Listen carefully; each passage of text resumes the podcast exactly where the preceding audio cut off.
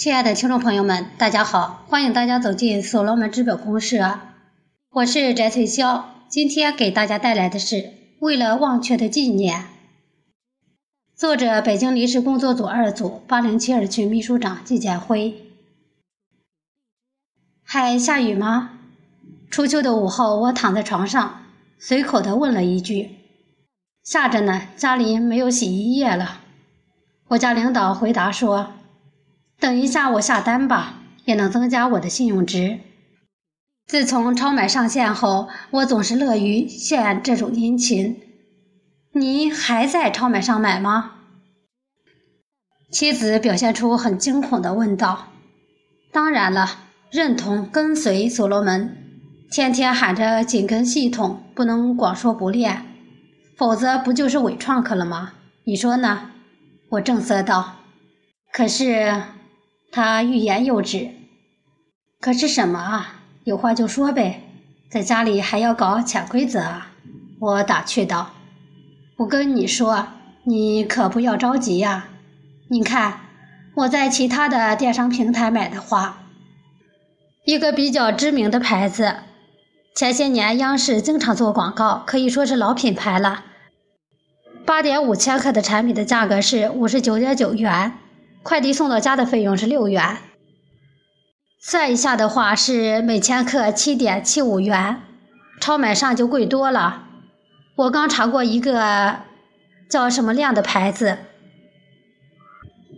没听说过这个品牌，产品价格是四千克三十三元，快递送到家的费用是十四元，返还三个数字资产。如果这三个数字资产等同于三块钱的话，那就是每千克是一元。当然，这是简单计算的结果。如果再细化一下的话，嗯，其他的电商平台还可以自主选择到咱家就近的提货点自己把东西取回来。这样的话，上面所说的六元快递费就可以省去。这个方面你可能不知道。他们预设的就近提货点一般都在菜市场上，你想吧，谁家不是三天两头逛菜市场呢？所以再减去这六元的话，就是每千克七点零五元。而超买上面还有信用值的赠送，估算大约有零点二左右吧。但是我觉得，对于大部分的人来说，这么大的差价可能更有吸引力。我也不例外啊。咱家又不是土豪，看来领导这次早已挖好了坑。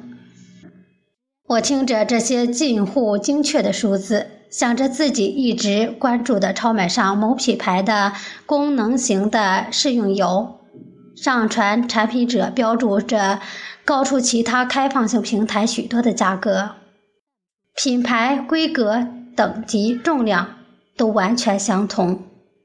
然后搞了一个买该产品赠送一斤某某种子的小把戏，该种子是其产品的原料，非专业人士或产地基本无用。我望着妻子，无言以对，我无话可说了。套用一句网络流行语：“我读书少，你别骗我。”我似乎明白了为什么那么多的创客家人吐槽超买价格的缘由了。这不是臆想后的亵渎和冒犯。有我自己在超买买过的产品和其他开放性平台标注的同品牌、规格、等级、重量等的价格截图为证，我真的无话可说了。我想，我也明白了超买产品价格饱受诟病的原因了。叫卖者显然还没有觉察到实体经济的真正含义，即便是有。恐怕也当成了夏日的微凉了吧。但纵使你仍旧于现实风光无限，难道就真的不念一丝一毫的家人亲情吗？莫非你是伪创客？我还有什么话可说呢？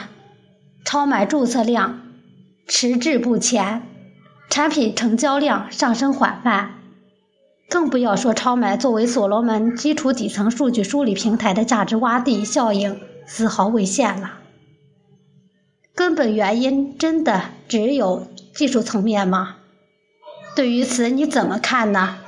那些可爱的家人，真正的创客，抛家舍业，远离故土，搭建所罗门手机本体和生态于南国的边陲，常态化办公于陌生的城市，倾力挽救超买这个我们自己的孩子，不领取一分钱的工资，而你顶着三级担保的光环。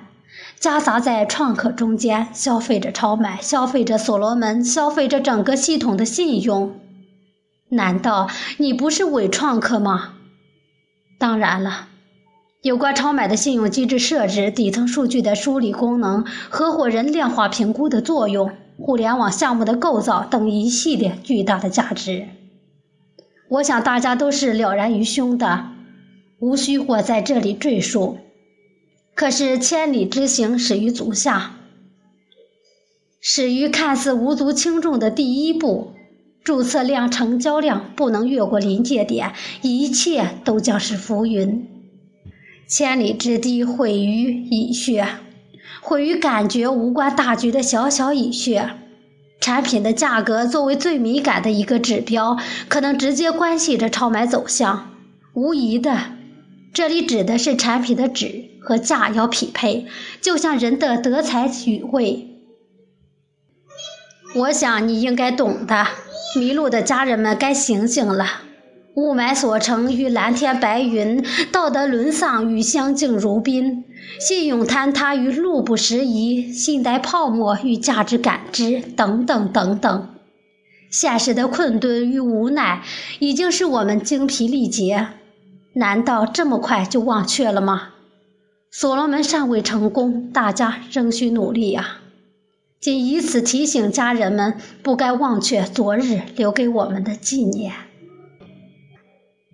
今天关于创客说的学习就到这里，希望今天的创客说带给大家更多的反思。谢谢大家，我们下次再见。